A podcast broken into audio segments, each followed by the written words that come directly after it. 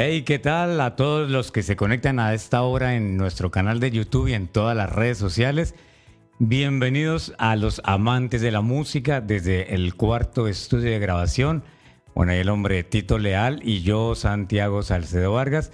Volvimos, mire que lo bueno siempre tiene que, que volver. Y bueno, hoy como ya se dieron cuenta tenemos un gran saxofonista. Vamos a hablar del saxofón, de la vida de este hombre que nos acompaña aquí hoy. Talento Espinaluno, bueno, de, de Tolima para el mundo. Y le damos una bienvenida al gran Alexis Sánchez, amigo de la casa. ¿Qué dice Alexis? ¿Bien o qué? Bien, muchas gracias Santiago y Tito por la invitación. Muy contento de estar aquí con ustedes compartiendo y hablando de todo un poquito. ¿Qué más? ¿Cómo me lo trata la vida? Bien, gracias a Dios, afortunadamente muy bien. Eh, me, siento, me siento muy bien porque estoy eh, trabajando con la música, viviendo de la música y haciendo música, que es también muy importante para mí. Sí, señor. La invitación es para que se suscriban a nuestro canal del cuarto estudio de grabación, comenten y compartan este capítulo que va a estar buenísimo con, con el saxofón de Alexis Sánchez. ¿Qué estamos escuchando de Alexis? Esa improvisación suya. Eh, una improvisación libre en re mayor y básicamente como buscando un sonido tanto romántico y muy tonal. Sí, sí, muy sensual, ¿no? El sonido del, saxofón. Mira, Alexis, que yo siempre tenía la, la, la, sensación que el, el, saxofón era invento como de los, de los afroamericanos, ¿no? Por el tema que uno siempre ve los saxos en los, en los jazzistas negros. Pero para esta entrevista estoy mirando por ahí y es como de un, un, un instrumentista europeo, algo así, francés o belga. Sí, se llama Adolf, Adolf Sax. Desde ahí viene el, el, el, el nombre. del saxofón, sí. O sea, el saxofón es hijo del clarinete. Sí, básicamente Adolf Sax eh, conocía ya el clarinete y con base al clarinete empezó a hacer como sus primeros experimentos para llegar a este instrumento, el saxofón. Y pues se le dio ese nombre por, por su apellido, obviamente. Sí, por allá a mediados del siglo XIX. ¿Ese saxofón que usted tiene, qué saxo es? En estos momentos es un saxofón eh, chino que me prestaron aquí en el pueblo. es un eh, saxofón alto. Sí. Sí. Eh, básicamente tengo también saxofón tenor, saxofón soprano y saxofón barítono, que fue la última adquisición. Y pues viene de la descendencia del clarinete porque maneja la caña, sí, maneja la misma boquilla eh, básicamente el mismo sistema. Ya obviamente el cuerpo cambia totalmente porque los clarinetes pues vienen en, ahora en madera o resina. El saxofón pues es en cobre. El barítono es ese grandotote que suena todo ronco, todo, chévere. Ajá, sí, el, barítono es el, como el, grave de la familia, el papá. Sí, ¿cuál le gusta a usted más? ¿Con cuál se siente más? Yo Leno. me siento más cómodo, más a gusto con el saxofón alto porque pues fue con el que, no directamente con el que empecé, pero sí es un saxofón que tiene un registro muy versátil y digamos que maneja una tesitura alta y también un poquito de la grave. Entonces pues, eh, y siempre, casi, siempre he tocado alto, pero obviamente por ejemplo el tenor, el tenor pues también tiene un sonido bellísimo. Sí, pero yo siempre he tocado casi alto, siempre he tocado alto y y me sé la mayoría de las canciones en, esta, en la tonalidad del alto.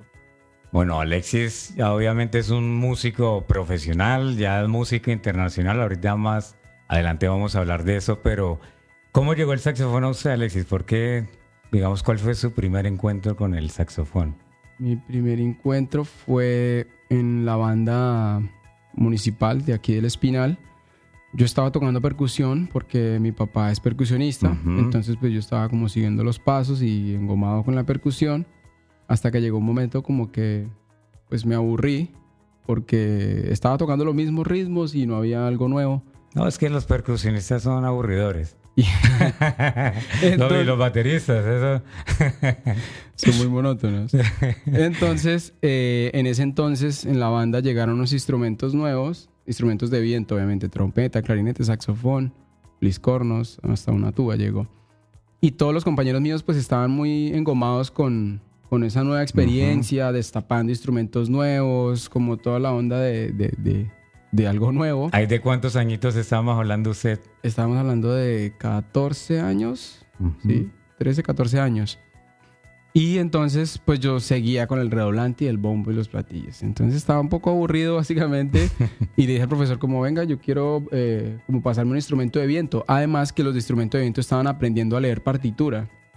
Y yo, a mí, yo no estaba aprendiendo a leer partitura. Yo estaba como, básicamente, toque tal ritmo, toque tal ritmo.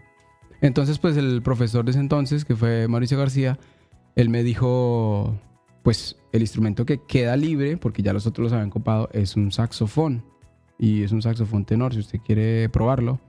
Y yo le dije, bueno, listo. Y lo probé y ya desde ese momento vengo. Empecé con el tenor. Enamorado del saxo. Sí. Luego mi papá me dijo, cámbiese al alto porque el alto es más comercial y lo llaman más para trabajar. más versátil, ¿cierto? Sí, exacto. Claro, chato, pensando en la economía de la familia, digo, pongámoslo a tocar saxo alto. Claro, pensando en el camello. Sí, así es. Bueno, Alexis, usted estudió en el Conservatorio del Tolima más o menos como cuatro semestres pasó por allí, ¿no? Estuve, primero estudié en la escuela de música, como un año. Ahí estuve estudiando con el profe Mauricio Laya, o Mauricio Laya, que estudiando como que fue, lo que fue gramática, aprendiendo a leer partituras y esto. Y luego sí ingresé al, al, programa de licenciatura en música en el conservatorio. Hice cuatro semestres, pero me, me retiré. ¿Por qué? Sí, yo sé que usted se retiró después Estudió en la SAP en Bogotá. ¿Qué pasó? ¿Por qué ese cambio? Me retiré porque, básicamente lo mismo, porque me aburrí. porque me aburrí de que yo quería era, eh, pues, centrarme en la parte musical. Ajá. Sí, quería ver materias musicales, gramática, armonía, instrumento. Y pues el programa tiene otro enfoque, que es la parte pedagógica. Entonces, es la licenciatura en música. Entonces, digamos como que el mayor enfoque son materias pedagógicas de ética, de leyes y está muy bien, pero no iba con lo que yo, con lo que yo quería. Entonces, eh, con amigos de, de aquí, del, de, de, Espinal, de Bogotá, me empezaron a hablar del tema de la universidad distrital y como ampliarme un poco más el espectro de lo que había en el momento. Y me dijeron, pues está la universidad distrital, está la universidad nacional, la universidad pedagógica. Y yo, ah, bueno, pues, pues bien, entonces, pero igual me decían como, eso, la gente que toca allá es una gente que tiene muy buen nivel y si usted quiere ir allá, tiene que tocar muy bien. Entonces, como que eh, yendo un poco en contra de eso, yo dije, pues voy a lanzarme y voy a hacer al menos el examen de audición. Y, ahí fue como, en ese primer, esa primera vez, no pasé, no pasé. E incluso me presenté al preparatorio y me presenté a carrera y no pasé ninguno de los dos. Me quedé incluso en el primer examen. Allá son como cuatro o cinco días de admisiones. El primer día es gramática, armonía, el segundo día es instrumento, el tercer día. Cada día evalúan algo diferente. Y no, no pasé ni el primer día. Entonces me devolví a Ibagué. Fue cuando hice el cuarto semestre de licenciatura. Pero yo dije, no, esto, esto no se puede quedar así. Y me preparé mucho mejor para, el, para hacer el, examen de admisión y ahí sí lo gané. Bueno, qué bien, mire, ya es todo un profesional de la Facultad de, Artes de la Universidad Distrital, lo que se conocía la ASAP. Bueno, entre todo ese trasegar que, musical que Alexis ha tenido, también estuvo tocando con los Tupamaros. Bueno, eso es una orquesta emblemática del, de Colombia, eso es leyenda y sobre todo pues la generación pues de, de nuestros papás y bueno, alcanzamos nosotros cuando pequeños también. ¿Cómo ¿Cómo suena algo los tupamaros ahí con el saxo? Los tupamaros. Eh, eh,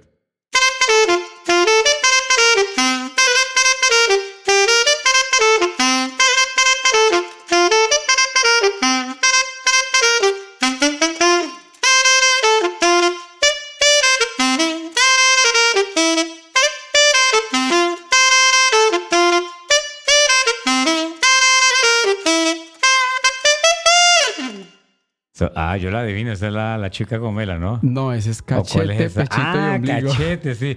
Mira, ya sabes, claro, que ya nos tiene abrumados el reggaetón, entonces... ya se olvidó de los sí, sí, sí, sí, pero éxitos tropicales. ¿Cómo, ¿Cómo, fue, cómo llegó a usarlo a los Supamaros, esa orquesta insignia de Colombia? Sí, pues sí, eso fue una gran experiencia, una muy bonita experiencia que me, me, me trajo muy buenos amigos, muy buenos contactos. Y pues la música eh, a diferencia, o bueno, casi que al igual que otras carreras, se maneja mucho con el voz a voz, ¿sí? O sea, cuando están buscando un músico, no se meten pues a una página a buscar, ok, el saxofonista con estas características. La verdad es un poco más informal. Como el recomendado. Sí, entonces lo primero que hacen es le preguntan a alguien, le preguntan, eh, estamos buscando un saxofonista, ¿a quién recomienda? Como que, es, que tenga el perfil que se necesita en la orquesta. Y pues básicamente el perfil que se necesitaba era un músico de orquesta, músico de, pues sí, como que leyera muy bien partitura y que tuviera como el, el nivel para responder con el repertorio de la orquesta. Entonces ahí el director de ese entonces, que se llama, actual director, se llama Mario Gamboa, él le preguntó a Edwin García. Edwin García es un saxofonista Spinal 1 también, que estuvo radicado un tiempo en Bogotá. Eh, él pues me sabía que yo ya estaba en Bogotá y sabía que pues que yo ya había trabajado con otras orquestas anteriormente, como que ya tenía una experiencia. Entonces pues él me recomendó, él le dijo, eh, está Alexis y me acuerdo, ese- me acuerdo de esa llamada muy bien. Yo estaba en una clase de la universidad y, y me sonó el teléfono y pues yo dije como que un número era Edwin diciéndome que me había recomendado, me dijo probablemente lo van a llamar. Y pues, mejor dicho, cuando le dicen a uno eso, uno, mejor dicho, está más pendiente de ese teléfono que quién sabe qué. Entonces, eh, sí, al rato, a los 5 o 10 minutos, sonó el teléfono, un número desconocido, y era Mario Gamboa diciéndome que pues que estábamos buscando saxofonista, que, ta, ta, ta, que tuviera disponibilidad. Sí, Porque sí. pues en Bogotá hay muchos saxofonistas, pero la mayoría pues están ya Ocupados. comprometidos con otras agrupaciones y ellos querían que estuviera como fijo porque ellos pues tenían muchas presentaciones y no querían estar así mandando varios saxofonistas. Entonces me citaron a un ensayo. El ensayo fue eh, muy normal. Fue llegué, siéntese aquí, las partituras, fue toda la orquesta. Eh, está el estudio de, Ju- de, de Julio Jaramillo. Julio Jaramillo, no. De, se me olvidó el nombre. Fernando. Fernando el Jaramillo. que era el director. Sí, perdón. Fernando Jaramillo y allá se ensaya en, en la casa. O se ensayaba, ya no. Eh, y ya, simplemente yo llegué y sí, no, o sea, no me habían pasado las partituras ni nada, entonces efectivamente había que llegar a leer a primera vista. Pues son temas que uno ya ha escuchado, pero ¿Y igual. usted se acuerda con qué canción audicionó la primera que? La primera, eh, el tema insignia de ellos, que es la chica gomela. ¿Cómo suena? Ahora sí la chica Gomela.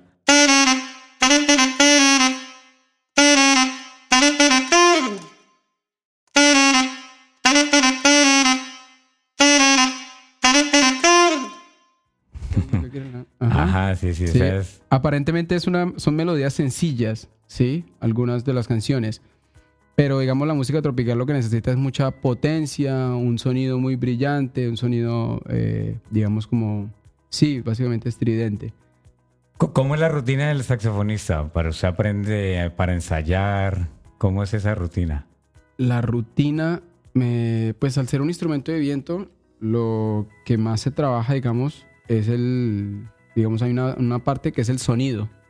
Y el sonido se trabaja con notas largas. Entonces, la, mayor del- la mayoría del tiempo uno primero calienta o se la pasa haciendo notas largas. Notas largas, pues es como su nombre lo indica, son notas. Sostener un tono Sostener harto una tiempo. nota.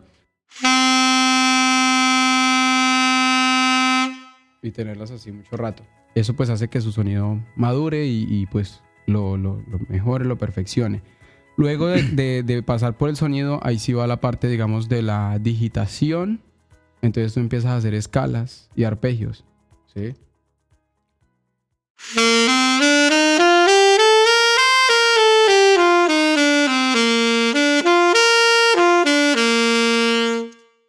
Luego ya viene la parte de la articulación, que es empezar a, a mezclar ya, digamos, lo que es la digitación, lo que haces con los dedos, con la, con la lengua, que es donde uno articula, porque hay melodías que son muy rápidas y uno necesita usar la lengua.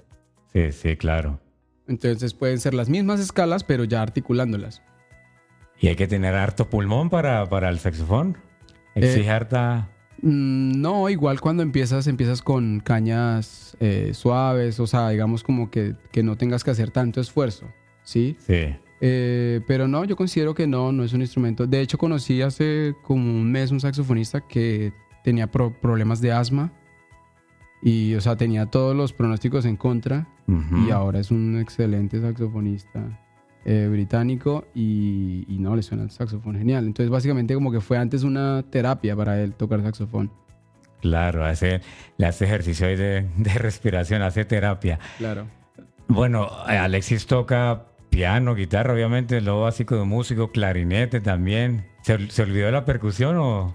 Eh, pues a veces me siento por ahí en, en la batería. Pues sí me gusta, me gusta. Es un, Y el es que un- con papá percusionista Claro. tiene que tener la, la por lo menos, y, y- y es algo que quiero hacer, o sea, está ahí pendiente como, como tocar el, el timbal bien. ¿sí? Porque me gusta mucho la salsa y el saxofón es un instrumento que, que no, es, No, está tan metido en la salsa. Sobre pero- todo el barítono, ¿no? Es el que el más... barítono sí se, se usa mucho en la salsa, Sí. pero me parece que el timbal es un instrumento que uno, mejor dicho, le ayuda a, a arrojar esa energía, mejor dicho. ¿Y cu- cuál es su género favorito en el saxofón? En el saxofón. Uy. No, pues es que eso. Porque eso- saxofón que se usa en el merengue. en el merengue, eh, En se el usa en el jazz. se usa también ahora. eh, Bueno, se usa en la música colombiana. To- Toques así un porrito, una cumbia, a ver cómo suena. Mm, Algo así, Lucho Bermúdez, no sé.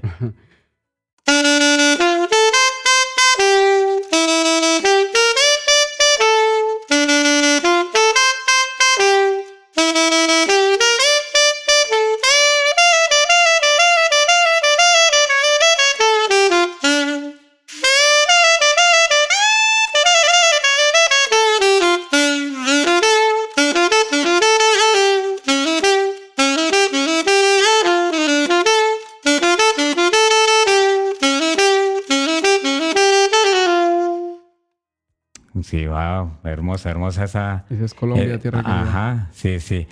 ¿Qué es más difícil, Alexis? ¿Grabar en un estudio o tocar en vivo para un saxofonista? O por lo menos para usted. Uy, no, pues yo creo que. que grabar. Creo que grabar. Aunque tocar en vivo, obviamente, tiene sus. Sus, sus complicaciones a veces. Por ejemplo, el saxofón es un instrumento que hace muchos solos. Lo ponen a Ujú. improvisar casi que todo el tiempo. Y ese momento cuando, cuando llega el momento de improvisar o que está sonando la canción y dice, bueno, ladies and gentlemen, o bueno, eh, damas y caballeros con ustedes, Alexis en el saxofón, y ahí se pone ese corazón así que se sale y pucha, le abro muchos nervios a veces. Sí. Y pues eh, es un momento, ¿cómo decirlo? Es un momento único y de hecho me gusta en cierta medida que todavía lo siento y lo sigo sintiendo, ¿sí? Eh, ese sentimiento así que uno y se le pone el estómago, mejor Se le revuelve ahí la ansiedad. uno se llena de todo, pero también lo, lo, lo chévere de eso es enfrentar ese momento, pasar al frente y improvisar, ¿sí? Y pues Ujú. tocar algo agradable, ¿no? No pasar al frente y, y embarrarla. ¿Y es, es leyenda o es verdad que, que los saxofonistas les va bien con el público femenino? Ah, Yo escucho eso, que el saxofonista, el cantante, no, los bateristas sí nos tienen por ahí como abandonados. no, los cantantes y los bateristas. Los cantantes porque están adelante, son la cara, y los Sí, bateristas sí. pues porque son todos así como ustedes. Todos. Uy. eh, es que como el saxofón es todo como romántico, a veces suena así, entonces Ah, como que Sí, bueno, pues sí, tiene sus, sus momentos también como sensuales el instrumento. un jazz, ¿cómo suena un jazz o un blues en el saxo? Ya.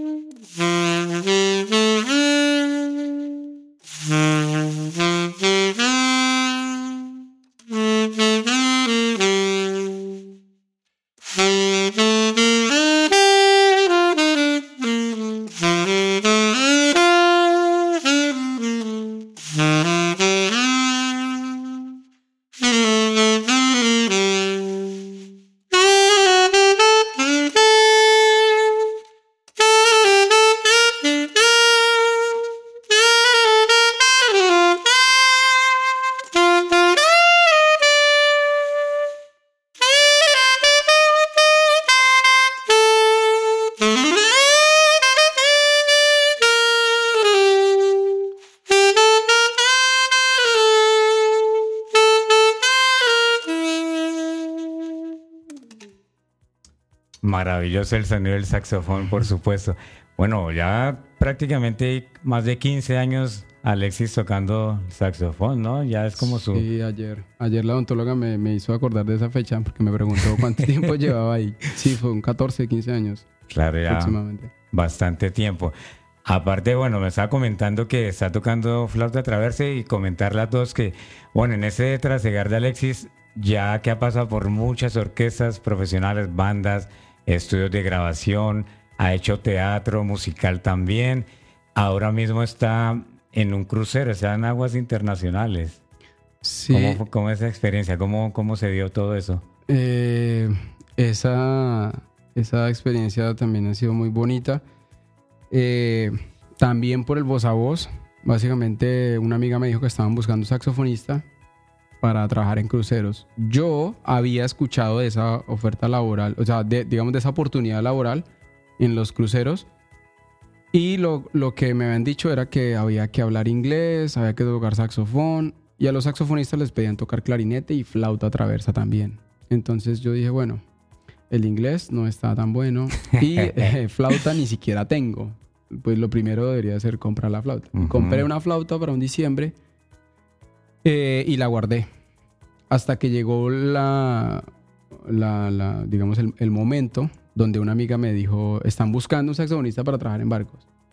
Y yo le dije, pues yo tengo la flauta, pero ni siquiera sé las posiciones, no sé, no sé nada de la flauta. Entonces me dijo, bueno, pues yo le voy a pasar su contacto y ya usted verá qué hace con eso. Entonces, sí, escribí por correo, me, me respondieron, me dijeron, puede hacer audición mañana. Y yo dije, miércoles, pero eh, el tema es que yo no toco flauta. Pero pues obviamente no iba a decir eso. claro. Colombiano. No, hágale que yo le resuelvo eso. Entonces, eh, lo que sí le dije al tipo fue que me diera una semana porque estaba de viaje. Y efectivamente estaba viajando en ese entonces con Tupamaros. Y yo me llevé la flauta para los toques de Tupamaros. Y en el hotel, eh, en los hoteles donde nos quedábamos, ahí me ponía yo a practicar la flauta y a investigar. Digamos que la digitación de la flauta es muy similar, por no decir que la misma del saxofón. Entonces, en ese aspecto ya tenía un territorio avanzado. El tema era la embocadura, que es totalmente diferente al saxofón. No maneja caña, sino es el, tubo y soplarlo. Entonces, eh, pues suena muy fácil, ¿no? Pero la verdad no es tan fácil para tener un sonido bonito. Eh, hice la audición, una audición de 40 minutos donde básicamente, pues te preguntan lo básico y, y tienes que tocar partituras a primera vista. Entonces me puso a tocar una en el saxofón, una en el clarinete, una en la flauta y otra en el tenor y demostrar que improvisaba en, en, un, género específico. Entonces le, le, pone la opción a uno de funk, jazz, rock. Y ya, envié el video y luego me dijo, listo, que, pues que había que mejorar el inglés, básicamente, eh, y que me iban a, a, buscar una, un barco que se ajustara como a mi nivel. Y usted les dijo, ya, ya. sí, efectivamente. Lo, único que uno sabe decir. Pero bueno, lo importante es que lo aprobaron y... sí, eh, digamos, yo pienso que las aptitudes musicales me ayudaron a, obtener el trabajo y ya estando, ya estando allá en el, en el barco, ya llevo tres contratos. En ese primer contrato, pues fue, mejor dicho, de aprendizaje total. O sea, ya van que como dos, dos, tres años ya usted, Alexis, ahí. Ya van dos años. Dos años. Sí, porque pues la pandemia eh, cortó, o sea, tuve esa gran pausa ahí. Pero sí, son como dos años los tres contratos. Y bueno, el primero más de aprendizaje. ¿Cuántos países ha, conocido usted con, En estos días mi abuelo me preguntó eso, mi abuela. y porque no, pues no me gusta contarlo, simplemente pues como, como si acordarme de las anécdotas. Pero con mi abuela hicimos cuentas como de 14 países, 15 países. Sí, y pues cada país en diferentes ciudades, diferentes puertos. ¿Y los músicos que están en la orquesta del, crucero son de otros países o todos son colombianos? No, no, no, son de diferentes países. El barco tiene aproximadamente, los barcos tienen más o menos 60 nacionalidades. O sea, son personas de todo el mundo y el idioma principal es el inglés. O sea, todo el mundo tiene que saber inglés porque por eso es el... Por ahí es donde todo el mundo se comunica. Y todos los días tocan, obviamente. Todos los días tocamos, tenemos un día de descanso a la semana. Y, y sí, la primera orquesta fueron un músico, un pianista filipino, el baterista era ucraniano, el director bajista era americano. El trompetista era americano también. Luego ya el segundo contrato fue un poco más latina la banda. Habían dos argentinos, un venezolano, había un sudafricano. eh, y ya este tercer contrato fue también mucho, hablo, fue de bastantes as- hispanohablantes. Sí. Hubo un español, un mexicano, otro mexicano, un americano. Y así, o sea, se- son de No, y obviamente lugares. todo va, pues eh, se va enriqueciendo nomás musicalmente, culturalmente. Exacto. Es un gran aprendizaje, una gran experiencia. Alexis, y bueno, ¿con qué sueña? ¿Cómo, cómo se ve, no sé, en 20 años? ¿Cuál es su, su meta más grande que tenga con, como saxofonista? Como saxofonista, tener música propia, eh, grabar mi propia música y tocar en, seguir tocando en diferentes, en diferentes espacios y lugares de- de- del mundo. A mí me, me gusta tocar, me gusta el jazz, me gusta el jazz y, o sea, no me declaro jazzista porque es un término muy grande. Pero sí me gusta, digamos, los jams, el tema de, de- de- de improvisar. Y yo creo que me, esa sería un- un- una gran meta, mejor dicho, poder llegar a un festival, poder llegar a, un, a una jam y poder tocar bien, Sí. poder entender bien el, el concepto. Usted, bueno, ha, grabado con otros músicos, ha sido pues arreglista y supongo que si tiene el sueño de su propia música, ha intentado sus propias composiciones, ¿verdad? Sí, sin embargo, respeto mucho a los compositores y respeto Sí. como esa labor de componer.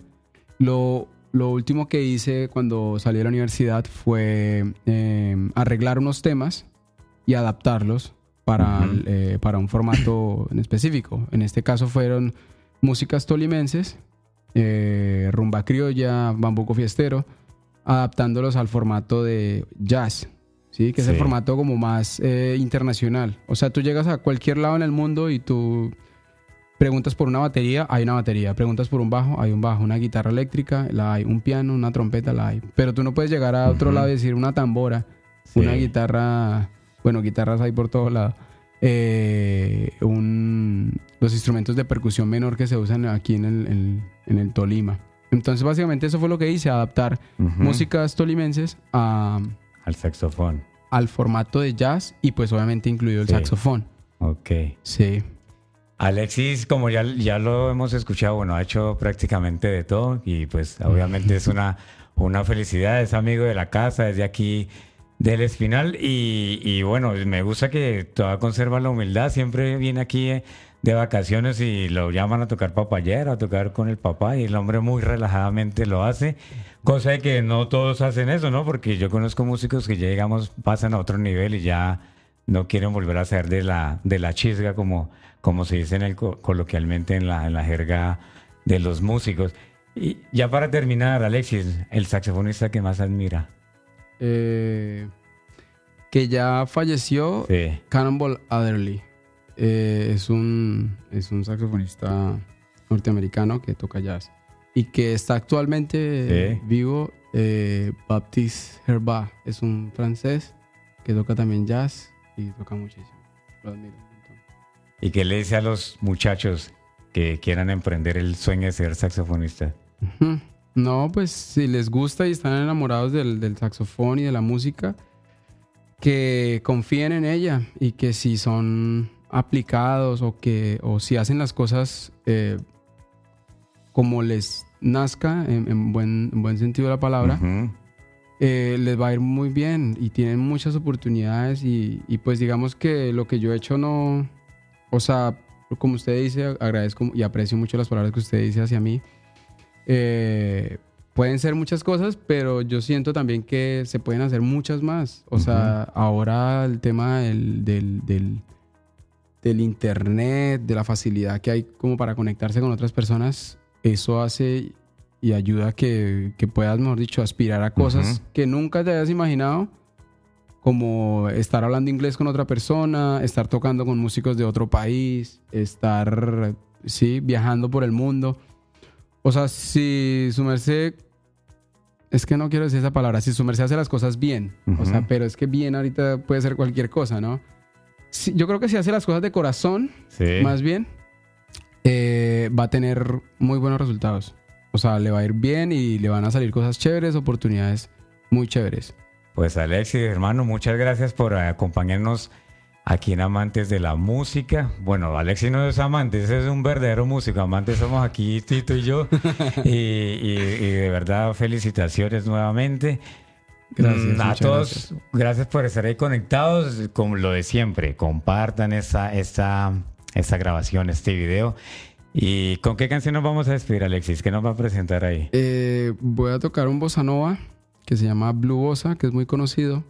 Eh, sí, voy a tocar una, la melodía y voy a improvisar un poco y luego cierro con la melodía. Hasta una próxima oportunidad. Esto fue Amantes de la Música con Alexis Sánchez. Dale, gracias.